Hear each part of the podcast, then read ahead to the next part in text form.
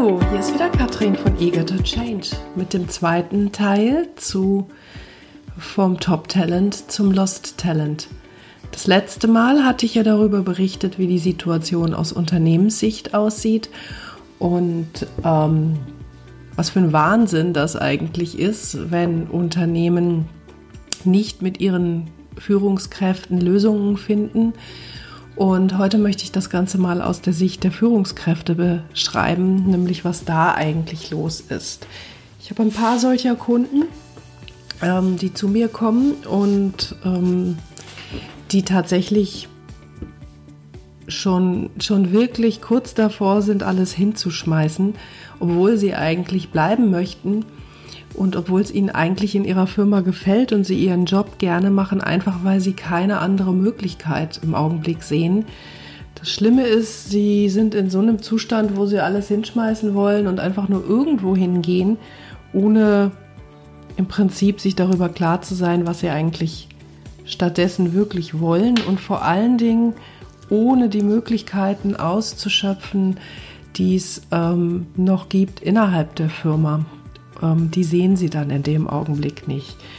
Im Prinzip erlebe ich Menschen, die da mutlos sind, weil ihnen jetzt seit längerem schon die Anerkennung fehlt, ähm, die merken, dass ihre Erfolgsstrategien, die bisher gezogen haben, nicht mehr funktionieren, woraus sich ein äh, Verhalten ergibt, das sie an den Tag legen, was ihnen eigentlich gar nicht behagt und sie das Gefühl haben, sie müssten sich eigentlich permanent verbiegen, um dort noch in ihrem Job ähm, überhaupt eine Berechtigung zu haben. Vorausgegangen ist diesen Situationen meistens entweder ein Vorgesetztenwechsel, ein Aufgabenwechsel, ein Unternehmenwechsel oder aber auch ähm, ein Kulturwechsel. Das hatte ich ja auch im Teil 1 angesprochen. Ich glaube, das sind Situationen, die wir in der kommenden Zeit immer häufiger in Unternehmen antreffen werden. Ganz einfach, weil es die Zeiten erfordern. Ähm, ja, die Führungskräfte, von denen ich jetzt gerade spreche, wie gesagt, sind bisher eigentlich gewöhnt gewesen, erfolgreich zu sein. Sie sind in ihre Positionen gekommen, weil sie gut waren. Sie haben gegebenenfalls sogar schon jahrelang in dieser Firma einen guten Job gemacht, bis sich dann halt was geändert hat. Manche sind gerade befördert worden und merken jetzt, dass es mit der neuen Aufgabe nicht so funktioniert. Manche sind in eine andere Firma gewechselt, aber da sind sie ja auch genommen worden, weil man sie für gut gehalten hat. Und plötzlich ähm, lässt die Leistung zu wünschen über, die Menschen erfalten nicht mehr ihre Wirksamkeit, die sie haben. Und äh, das führt natürlich zu einer Frustration, zu einer Hilflosigkeit auch teilweise weil ähm, einfach nicht klar ist, was, was überhaupt noch geht, was noch hilfreich ist, welches Verhalten jetzt überhaupt gut ist und welches gewünscht ist.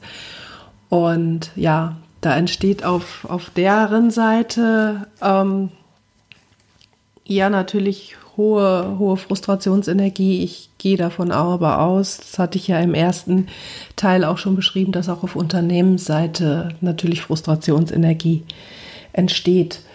Ähm, was ich häufig feststelle, ist eine, ich will es jetzt nicht sagen, Unfähigkeit klingt ein bisschen hart, aber tatsächlich ähm, eine eingeschränkte Fähigkeit, diese Probleme für sich alleine noch lösen zu können, weil sich entweder die Fronten mittlerweile verhärtet haben oder aber ähm, die Kommunikation aufgrund der äh, bereits aufgestauten Frustration und des Ärgers vielleicht einfach schon nicht mehr gut laufen. Da habe ich ja auch schon einige Podcasts zu dem Thema gesprochen, insbesondere den halt zur Okay-Haltung, dass Kommunikation nur dann funktioniert, wenn wir uns beide Seiten für okay vorstellen, was in dem Fall dann schon nicht mehr der Fall ist.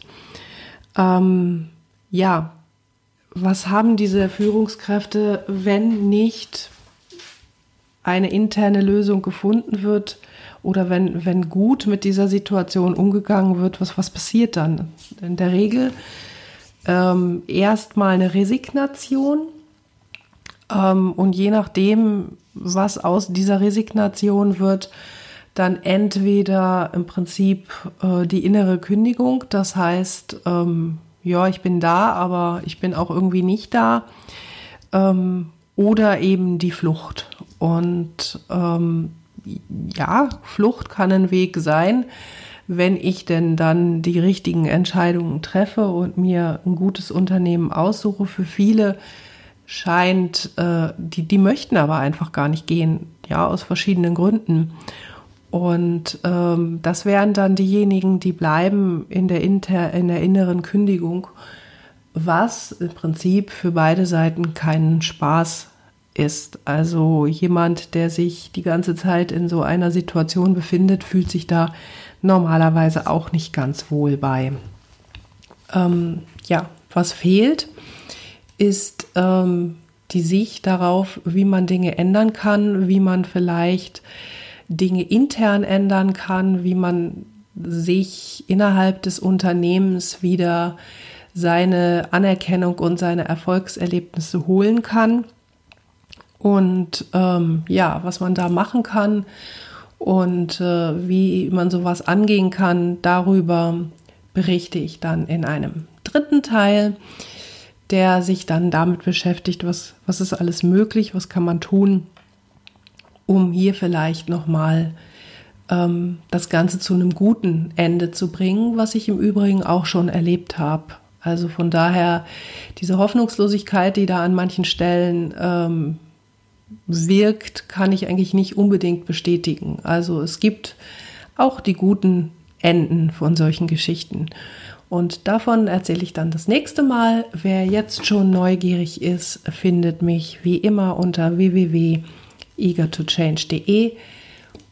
Und ähm, ich freue mich über Feedback und über weitere zu, äh, über weiteren Kontakt. Bis dann, tschüss.